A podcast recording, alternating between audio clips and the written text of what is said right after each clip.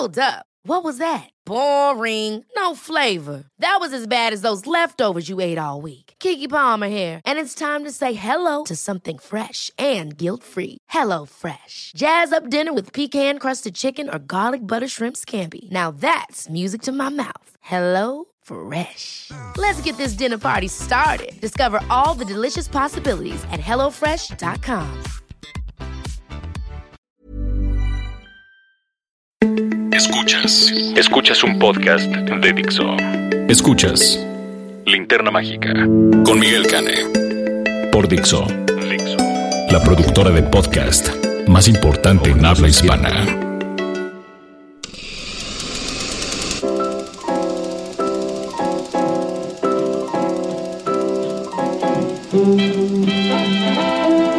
Hola, ¿qué hace? ¿Escucha la linterna mágica o qué hace? Bienvenidos a la edición número 87 de La Linterna Mágica, este podcast de cinéfilos para cinéfilos que se realiza aquí en Dixo, en pleno corazón de Polanco. Y pues es un placer estar con ustedes. Yo soy Miguel Cane, el monstruo estrella de este programa, devoto fan de la Betty Davis y de los sándwiches de sardina. Lo bueno de que hago este podcast yo solito es que puedo comerme un sándwich de sardina y nadie se va a quejar de ello porque en la cabina va a oler a sardina, pero eso es algo que a mí no me importa. Ya tendrán que poner aquí aromatizantes cuando me vaya, pero ese no es mi problema. Eh, bien, pues este, hablando de sardinas y de otras cosas, tenemos hoy un programa especial porque vamos a hablar de una película que pueden ver ustedes como nuestra reseña de la semana, pero no la van a ver en el cine, sino que la van a ver directamente ya en Netflix y la historia de por qué se estrenó internacionalmente en Netflix y no en pantallas de cine, que fue para lo que fue realizada. Pero bueno, ahorita les cuento un poco más al respecto de eso. Por lo demás, Raulito Fuentes nos va a hablar de una divertida película francesa. Eh, también tendremos nuestra recomendación doméstica, que está muy buena. Y tendremos un clásico bastante fuera de lo común que celebra 40 años este año. Así que pues bueno, eh, ¿qué les parece si ustedes se acomodan en donde estén escuchándonos? Ya sea en el coche, en la ducha, en su cama, en su sillón favorito. Y comenzamos. La crítica de la semana.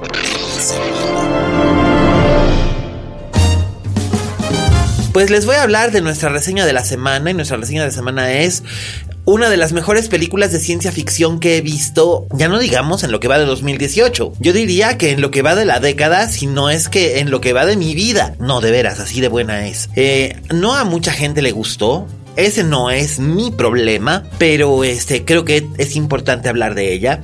Eh, Ustedes recuerdan a nuestro amigo Alex Garland. Alex Garland saltó a la fama hace 20 años cuando tenía unos 25, 26 años, eh, con una novela que se llamaba The Beach, que posteriormente se convirtió en una película dirigida por Danny Boyle y fue el primer gran resbalón de Danny Boyle porque sucumbió a la presión del estudio 20th Century Fox y sustituyó a Ewan McGregor por Leonardo DiCaprio en la adaptación cinematográfica de dicha novela y por supuesto fue un fracaso monumental. The Beach es una lástima, es la única película de Tilda Swinton que me caga eh, y me caga prácticamente por la interpretación de Leonardo DiCaprio que estaba tan desesperado por quitarse la imagen de Jack del de el de Titanic que hace una interpretación eh, completamente exagerada, medio psicótica y bastante estúpida eh, de lo que era un personaje que además tenía que ser inglés, que el personaje sea estadounidense como que le quita mucho del sentido que tenía el el personaje original y pues la verdad es que fue una cagada y muchos temimos que Alex Garland no iba a volver a hacer otra cosa. Y de hecho pasaron varios añitos hasta que Alex Garland regresa de la mano de Danny Boyle y nos regaló aquella espléndida película que se llamó 28 Days Later eh, que aquí se llamó Exterminio eh, era, ustedes recuerdan aquellos eh, radicales eh, en favor de los derechos de los animales que liberan a un mono capuchino. Era un mono capuchino como el que se nos soltó aquí en la Ciudad de México y luego lo amarraron como puerco, que estaba infectado con un virus que se llamaba Rage y entonces el mono capuchino los muerde, ellos a su vez muerden a otros y cuando acuerdas pues toda la isla de Inglaterra está convertida en una manada de zombies furiosos, ¿no? Eh, esa película fue uno de los grandes hits de hace 15 años. Eh, vino como que a reivindicar a Danny Boyle después de aquel patinón. Y es una gran película de terror. Y el guion original pues era de Alex Garland. Eh, posteriormente hizo otro guion espléndido. Me refiero, por supuesto, a la bellísima Nunca me abandones, basada en la novela utópica de Kazuo Ishiguro, con Carrie Mulligan, Keira Knightley y Andrew Garfield, y la enormísima Charlotte Rampling en una aparición especial. Y, y la verdad es que era bien bonita esa película dirigida por Mark Romanek. Y yo dije, wow, qué buen este Qué buen guionista es Alex Garland. Ya había vuelto a trabajar con Boyle en una película que se llamó Sunshine, que era una película de ciencia ficción dura. Eh, yo en su momento, hace 10 años, la consideré una de las mejores películas de ciencia ficción dura desde 2001 que me sigue pareciendo la mejor película de ciencia ficción que he visto en mi vida, punto. Eh, no hay vuelta de hoja, 2001 es extraordinaria. Y Em, pues ahí andaba Alex Garland haciendo cosas y debutó como director de largometrajes con un thriller eh, medio utópico, medio de ciencia ficción que se llamó, se llama Ex Máquina, que es súper inquietante eh, con Alicia Vikander y Oscar Isaac eh, acerca de la creación de la primera mujer artificial y es brillante, es súper inquietante. Eh, además la hizo con un presupuesto chiquitito y la película fue un hit. Y la verdad es que es magistral.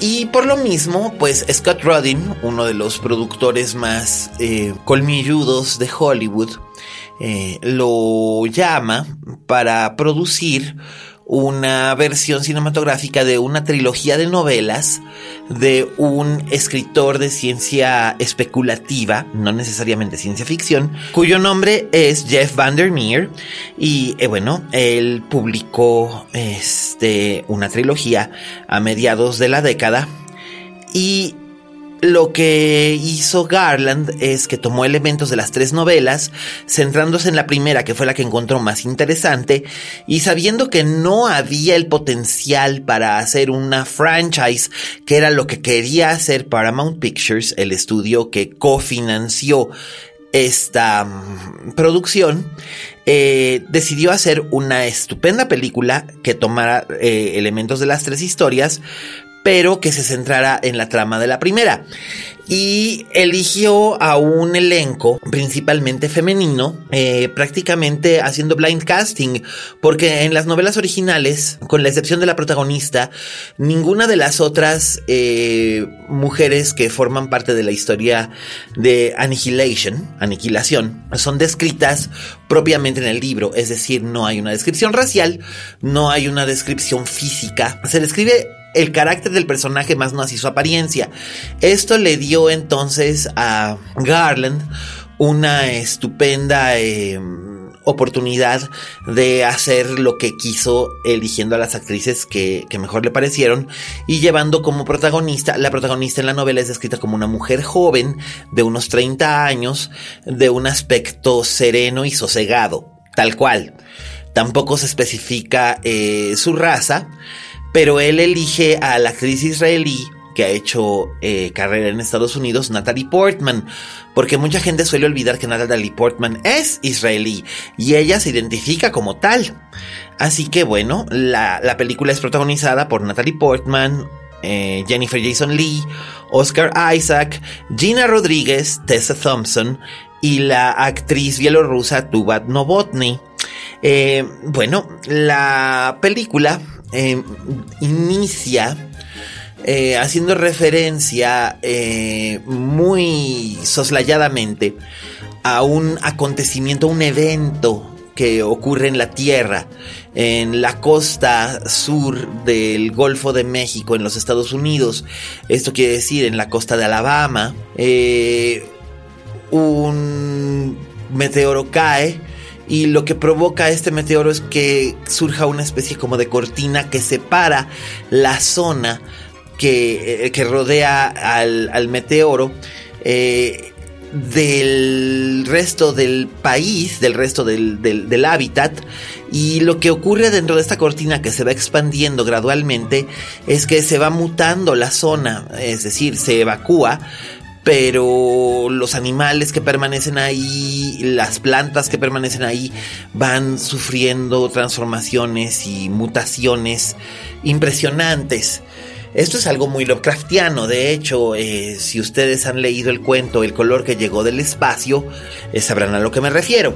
Em, a este eh, acontecimiento se envían distintas tropas militares científicas para investigar el, el, evento, pero ninguno de los integrantes regresa, todos desaparecen misteriosamente detrás de esta cortina de colores que se llama The Shimmer, el, como el, el destello, el brillo no es resplandor exactamente, pero, pero digamos que van desapareciendo por ahí.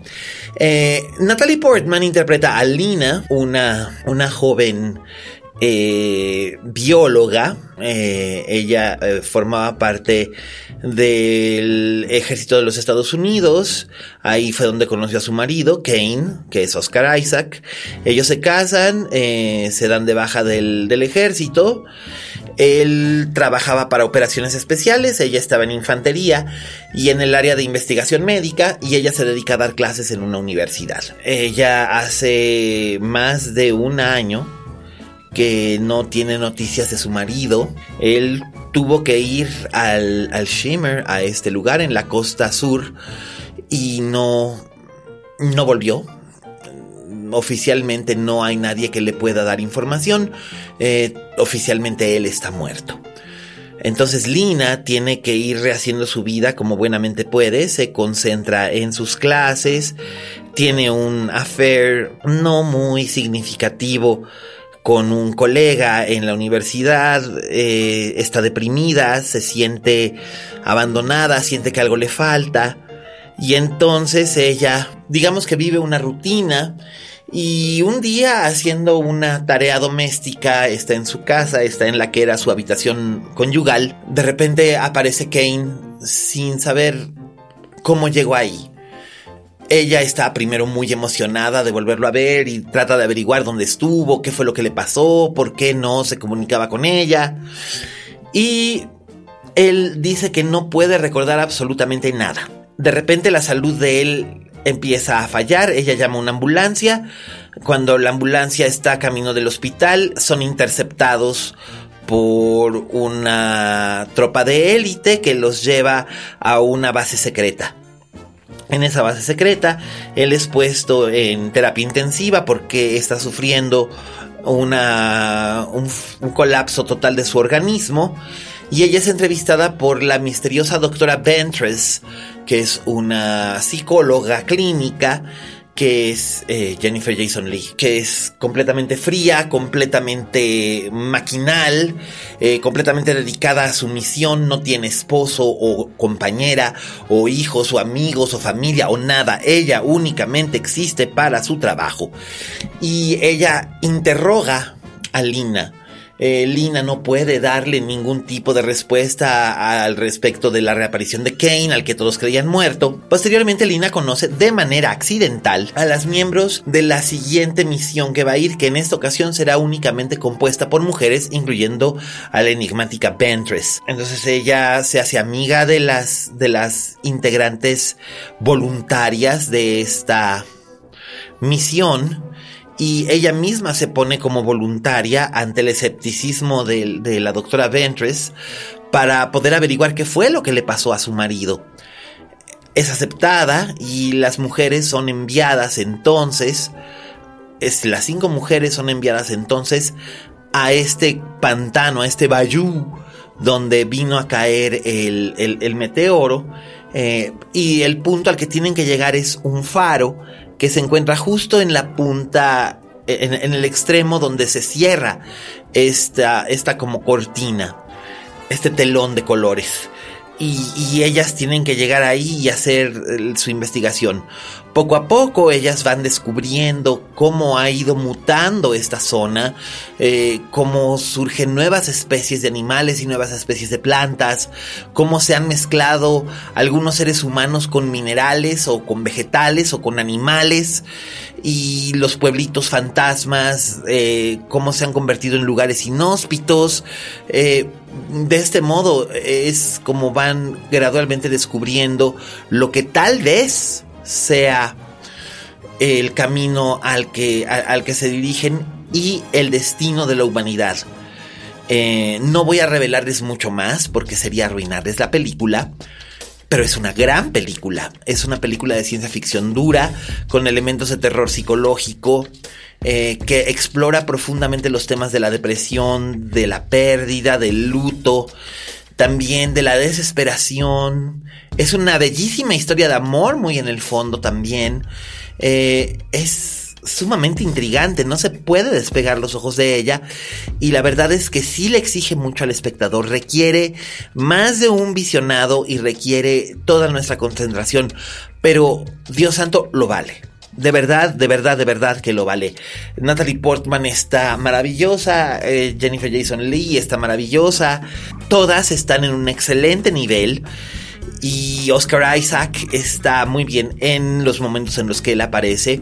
Eh, matiza muy bien al, al, personaje del marido y en realidad es el único personaje masculino de importancia dentro de esta historia, lo cual se agradece porque casi siempre la ciencia ficción ha sido un territorio eh, tradicionalmente muy masculino. Y en este caso es bien interesante que sean mujeres quienes se adentran en este territorio inhóspito, como decía yo, casi casi lo craftiano, a, hacer una investigación. Eh, la película tiene sus misterios que deben ser revelados. Eh, está muy bien escrita por Garland, está bellamente dirigida, funciona muy, muy, muy, muy, muy bien. Pero ahora, la explicación de por qué se estrena directamente en Netflix y no en pantalla grande, pese a ser una película de los estudios Paramount. Ahora se los cuento. Mucha gente suele pensar que si algo se estrena directamente en Netflix es porque es basura. No es cierto. Eh, algunas cosas como Bright, eh, pues sí son eh, caca pero otras definitivamente no. Y en este caso puedo decir que Annihilation de ninguna manera es caca. Por el contrario, se trata de una, de una película excepcional.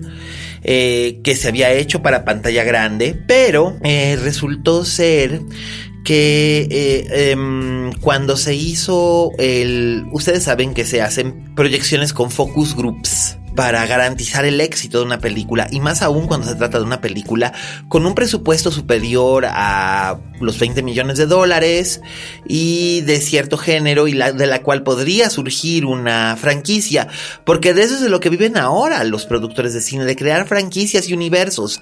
Ya no les interesa contar historias sino crear un universo como el Marvel Universe o el DC Universe o eh, lo que sea y vamos, pues Paramount necesita eh, resucitar eh, sus, sus, franquicias. La única que realmente tienen que funciona es eh, Misión Imposible y también Star Trek. Pero quieren hacer algo un poco más diferente. Finalmente tenían a una estrella importante que es Natalie Portman al frente de esto. Y pensaron que podía ser mucho más vendible.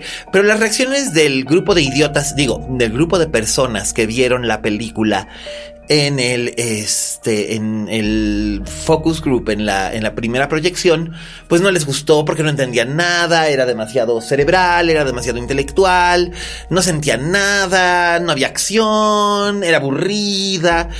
Y un eh, productor de Paramount un financiero de Paramount que se llama David Ellison que es un un güey que este que nació en 1983 y por lo mismo cree que el cine nació con él, eh, que es uno de los productores ahora de Misión Imposible, dijo que la película tenía que volverse a filmar o que tenían que hacerle reshoots para meterle secuencias de acción y que había que meterle más personajes masculinos para que pudieran ellos estos funcionar, porque si no era aburrido que fuera solamente una historia de mujeres, porque las historias de mujeres nunca funcionan en taquilla, solamente funcionan las historias de acción con hombres. Y Scott Roddins se plantó los pantalones, le dijo a Ellison que fuera a chingar a su madre. Él pagó la diferencia que hubo entre el presupuesto y la este y la recuperación de su bolsa e hizo un trato con Netflix para que se reprodujera la película se, se distribuyera perdón se distribuyera internacionalmente la película a través de Netflix en todos los mercados excepto Estados Unidos Inglaterra y China en Estados Unidos, Inglaterra y China lo distribuyó Paramount en cines, pero en todos los demás países la película se distribuyó a través de Netflix, lo cual es bueno porque entonces tiene un acceso a un público mucho más este sorprendente, más lejano, más alejado de lo que se imaginaban. Entonces, bueno, pues esa es la historia y por eso es que nuestra reseña de la semana fue un poquito más larga de lo habitual, eh, de por qué esta Annihilation en Netflix y no en el cine. Y básicamente se debe a la mezquindad de los estudios y de las distribuidoras para meter gente al cine, eh, buscando sustentar los géneros dentro de los estereotipos.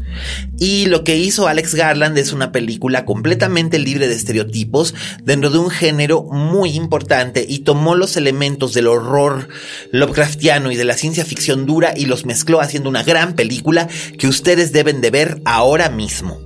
Y bueno, esa es nuestra reseña de la semana. Ahora, ¿qué les parece si nos vamos con el crítico de cine más famoso de Jalisco y anexas desde Ojuelos hasta Sayulita, mi querido Raúl Fuentes, que nos va a hablar de una espléndida película francesa llamada Yo no soy un hombre tan fácil. Oye, Fuentes. Hola, ¿qué tal? Esto soy Fuentes, el espacio que Miguel Cane me brinda en la linterna mágica. Yo soy Raúl Fuentes y a mí me encuentras en Twitter como arroba Oye Fuentes. Oigan, pues fíjense que pues estamos ya a mediados de abril, estamos en la tercera semana del mes y pues antes de que lleguen los Avengers a conquistar eh, las taquillas, pues la verdad es que esta semana no ha habido un estreno como muy importante, muy comentable al menos eh, de lo que yo he podido ver. Y afortunadamente, pues bueno, alguien me hizo una recomendación que está en Netflix, es una película original de Netflix, una cinta francesa, que se llama Yo no soy un hombre fácil, es dirigida por Leonor eh, es una es su, ópera prima, y bueno, pues nos cuenta la historia de Damien. Damien es un hombre de unos 35 años, es un, es un hombre exitoso, eh, es un mujeriego empedernido, es súper coqueto, este, pues tiene, digamos, eh, esta idea de que pues las mujeres eh, pues deben estar como para servirlo, para adorarlo y pues bueno, un día cuando Damián va caminando por la calle, que está viendo a dos mujeres muy hermosas, pues se distrae y se golpea en la cabeza y pues se cae, queda, queda inconsciente.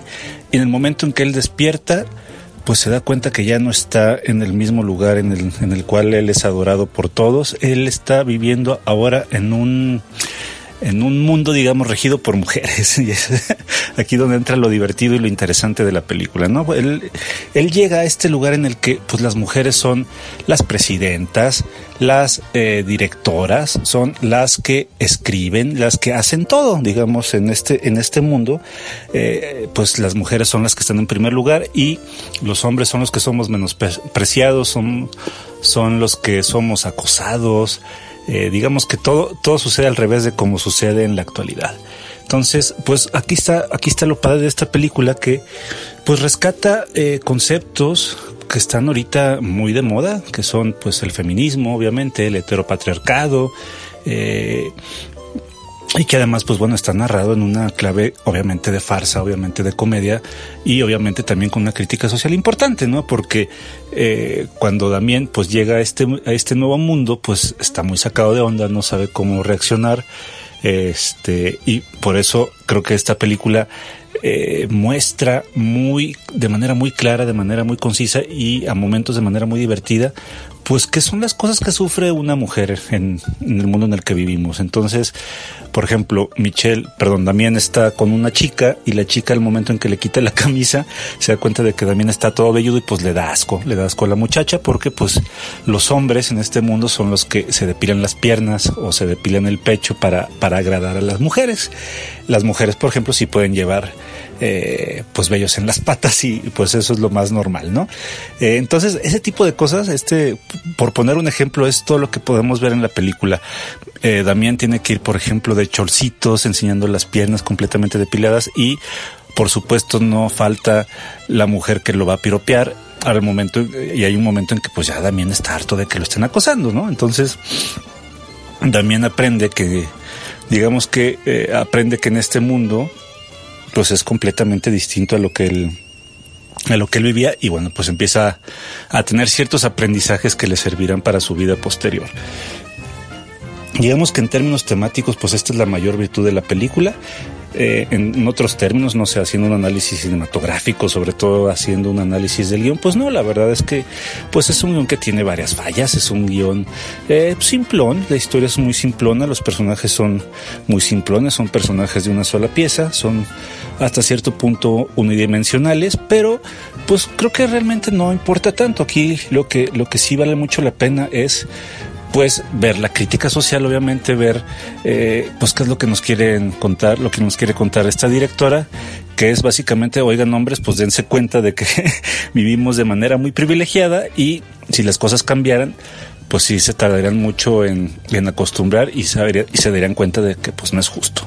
Eh, la cinta no tiene un toque eh, como preachy, no trata de predicar nada, al menos como de manera de sermón, pero pues obviamente la comedia en ese sentido pues hace, hace su función y creo que la hace bien. Me parece que es una cinta que eh, pues yo la recomiendo precisamente por lo mismo, por, por si hay alguno de mis amigos hombres que de repente se quejan de, de las feministas, por ejemplo, porque son muy radicales o por lo que sea, o porque piensan que son exageradas, pues yo creo que vale la pena ver esta película para darse cuenta que pues pues hay mucho de razón en, en, en sus quejas, ¿no? Y, y que si de todas maneras no lo creen, pues la cinta creo que también cumplirá una función de, pues, de que si la pueden ver entre hombres y mujeres y la comenten después, yo creo que va a dar mucho material para, para después una cena, una comida, no sé. A mí por eso me, me gustó mucho esta película, aunque, reitero, no es una gran película, no es una película que la gente vaya a tener como un clásico próximamente, pero pues creo que cumple una función muy importante y pues es esta, ¿no? Entonces, eh, pues te repito, la película se llama Yo no soy un hombre fácil, es una cinta francesa, está en Netflix, es original de, de la plataforma, entonces pues ahí se va a quedar, no creo que la quiten pronto y pues si tú ya la viste o si la vas a ver y, y quieres comentarla conmigo, pues a mí me dará muchísimo gusto platicar una película de este estilo, porque creo que no es algo que aparezca eh, muy seguido, pues ni en cartelera, ni en, el, ni en la plataforma de Netflix o cualquier otro servicio de streaming. Entonces, pues comentémosla. Yo estoy en Twitter como arroba oyefuentes. Te agradezco tu atención y nos escuchamos la próxima semana. Hasta luego. Escuchas. Escuchas. Linterna mágica. Fixo. Gracias, Raulito. Bueno, pues ya saben, ahí tienen ustedes a Raúl Fuentes, síganlo en redes sociales, arroba Oye Fuentes. Si tienen dudas que carcomen, por favor, acérquense a él, él siempre se las resuelve. Ahora bien, les voy a decir que nuestra recomendación doméstica está red de buena, así que paren oreja. Recomendaciones domésticas.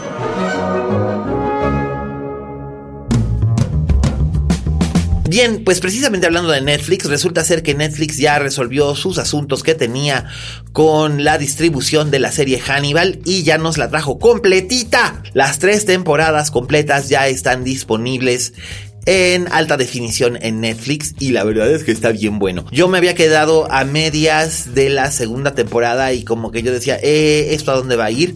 Finalmente se resolvió muy bien, el final de la segunda temporada fue muy impresionante, pero la tercera temporada está que no tiene madre, porque toma los elementos de las novelas Hannibal y Red Dragon y hace maravillas con, con ella. Red Dragon, como recordarán, es la primera vez que aparece el doctor Hannibal Lecter realmente en cronológicamente aparece por primera vez ahí, aunque se suponía que él y Will Graham ya habían tenido una eh, algún encontronazo anterior que se supone que es la primera temporada de la serie. Entonces, eh, la verdad está muy bien hecha. Brian Fuller hizo una maravillosa eh, adaptación y además esténse pendientes porque el que esté en las tres temporadas ahora en Netflix quiere decir que ya están en pláticas Fuller eh, con Netflix precisamente para la creación de una em, cuarta temporada más corta. En lugar de ser 13 episodios, creo que va a ser de 8 y va a tratar acerca de El silencio de los corderos o El silencio de los inocentes, como la conozcan. Eh, la novela donde, la segunda novela donde apareció el Dr. Lecter, la primera donde apareció Clarice Starling, que no había podido aparecer en la serie por asuntos de que los derechos del nombre de los personajes pertenecían, al menos el nombre del personaje de ella, pertenecía a la Metro Goldwyn Mayer, y ahora que ya Brian Fuller tiene los derechos de esa trama, este, pues va a ser una miniserie que no es un remake de la película de Jonathan Demi. El propio, el propio Fuller ha dicho que esa película es una obra maestra tal y como está, pero lo que va a hacer es contar de otra manera esa misma historia, explorando otros rincones y recovecos de esa novela, incorporando al universo que ya había creado previamente para la serie de televisión. Así que esténse bien pendientes, muy probablemente sea en 2019 cuando podamos ver esto. Y créanme, Hannibal vale 10 veces lo que vale cualquiera de las temporadas esa pendejada llamada The Walking Dead. Y bien, ahora, ¿qué les parece? Vamos al postre. El clásico de la semana.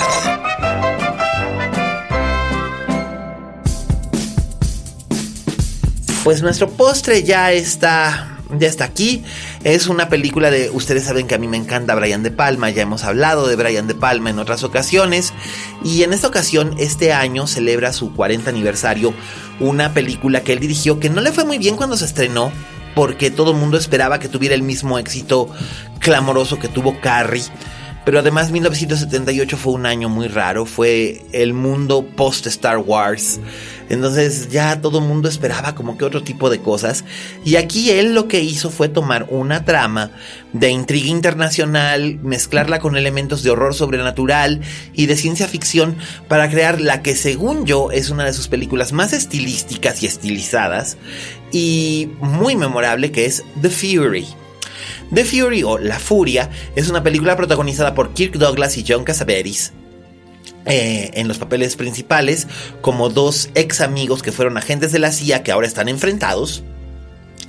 Y con Amy Irving, la bellísima Amy Irving que apareció en Carrie, que posteriormente aparecería en Gentle y en otras películas y que después vio su carrera tristemente cortada durante muchísimo tiempo solo por el hecho de que cuando se divorció de Steven Spielberg eh, porque él le había puesto los cuernos durante muchísimo tiempo con la que ahora es su esposa, eh, ella obtuvo 100 millones de dólares. Fue en su momento, antes de que Donald Trump se divorciara de Ivana, la puesta de cuernos más cara de la historia.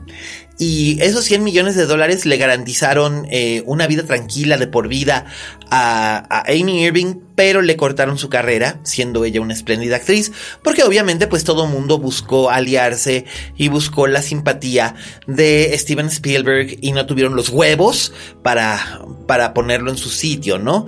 Cosa que a Amy Irving no le importó, ella se fue a vivir a Brasil durante un tiempo donde hizo películas interesantes y tal, pero no estamos hablando aquí nada más de Amy Irving, sino de esta película que trata acerca de cómo dos jóvenes que tienen poderes psicoquinéticos son utilizados por una eh, rama oscura de operaciones secretas aparentemente de la CIA encabezada por Casabetis para convertirse en armas eh, de destrucción masiva únicamente utilizando sus poderes eh, psicoquinéticos. Esto quiere decir que lo mismo son telépatas que telequinéticos, o sea, son carry pero como que elevada al cubo. Eh, Andrew Stevens es Robin Sansa, el hijo de Peter Sansa, Kirk Douglas, el agente al que conocemos al principio, al que le hacen creer que su padre ha muerto y es secuestrado por esta organización misteriosa. Mientras tanto, Amy Irving es una joven heredera de una gran fortuna, cuyo nombre es Gillian Belaver. Ella es una niña refinada y de la más alta alcurnia, con una educación exquisita, que es estudiante en un internado y que descubre que también tiene poderes psíquicos. Cuando la organización descubre que la chica tiene poderes psíquicos, deciden que van a empezar a prepararla para adueñarse de ella, aunque es más difícil, porque Robin y Peter eran dos personas que solamente tenían el uno al otro, y ella es la heredera de una gran fortuna y pertenece a una familia muy prominente, así que tienen que irse con mucho cuidado. Mientras tanto, Peter también descubre porque él no estaba muerto, solo andaba de parranda, descubre la existencia de Gillian y por lo mismo decide que se va a valer de ella para poder encontrar a su hijo. La lucha de poderes entre estas dos eh, figuras que son como el rey blanco y el rey negro de un juego de ajedrez, que son Casabetis y Douglas, que estaban increíbles, eh, ya estaban en su mediana edad, pero estaban formidables, eh, realmente es, es, es, impactante. De Palma utiliza aquí todas las técnicas cinematográficas que le gustan. Hace todos los guiños a Hitchcock, a Polanski, a Bergman, eh, a todos los cineastas que lo nutrieron, incluso Godard y Truffaut, eh, que lo nutrieron cuando él era un estudiante de cine, y, mezcla todas estas cosas para crear una película con un ritmo realmente inquietante, realmente vertiginoso, eh, y lo mismo nos puede provocar una sensación brutal en una escena hecha en cámara lenta y sentimos que nos vamos a caer del asiento observando una persecución en cámara lenta desde distintos ángulos y es espléndida. Eh, la gente ha olvidado lo gran director que era Brian De Palma, pero yo no. Así es que aquí estoy para recordarles que Brian De Palma era es, porque no se ha muerto, un espléndido director y hay un gran, gran cuerpo de trabajo para que ustedes lo recuerden. Así que ahí lo tienen. The Fury, que este año celebra su 40 aniversario, está disponible en DVD y Blu-ray a través de Amazon y en las redes que ustedes ya conocen, el festival que nunca cierra. Este, de verdad, eh, acérquense, vean el trabajo de Brian De Palma, redescúbranlo, sepan de dónde se nutren ahora los directores que ustedes tanto admiran y que Brian De Palma lo hizo y lo hizo antes y lo hizo bien. Y ya me entusiasmé tanto con Brian De Palma que ahora mismo voy a regresar a mi casa a ver otra película de Brian De Palma porque me gustan las películas de Brian De Palma. Y si a ustedes les gustan las películas de Brian De Palma, díganmelo usando el hashtag linterna mágica y platicaremos al respecto. Y bien, pues hemos llegado ya a nuestro final. Este Vero está agitando su manita, dos cortos y uno largo, para eh, indicarme que ya hemos terminado. Gracias Vero en los controles, gracias Fede en la post producción, gracias Dani en la producción, eh, a todos los que nos escuchan, Miri, muchas gracias, eh, mi querido Pablito Tero, muchas gracias, los tocayos, Miguel Zarate, Miguel Ochoa, muchísimas gracias, uno en DF, el otro en Tijuana, a Enrique González y todos los cuates en Guadalajara, mucho thanks, eh, todos los que hacen el favor de descargar este podcast cada semana y que le entran con gusto a la cinefilia y que se han puesto a buscar películas de otras décadas nomás porque uno las recomienda, de verdad no saben lo agradecido que estoy con ustedes. Eh, bien, esta fue una producción de Dixo que se realiza aquí en el corazón de Polanco. Muchas gracias a Oscar que escribe los fabulosos textos que acompañan este podcast cuando aparece en la plataforma de Dixo y también en la de iTunes, porque ustedes saben que nos pueden encontrar en donde se encuentra cualquier, en cualquier plataforma donde aparece en podcast, podrán ustedes encontrar a la linterna mágica. No dejen de recomendarnos con sus amistades yo soy Miguel Cane, arroba alias Cane. Saben dónde encontrarme. Y recuerden.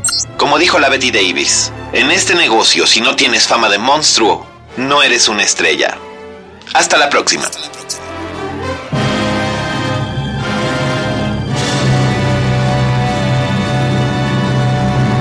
Dixo presentó Linterna Mágica con Miguel Cane.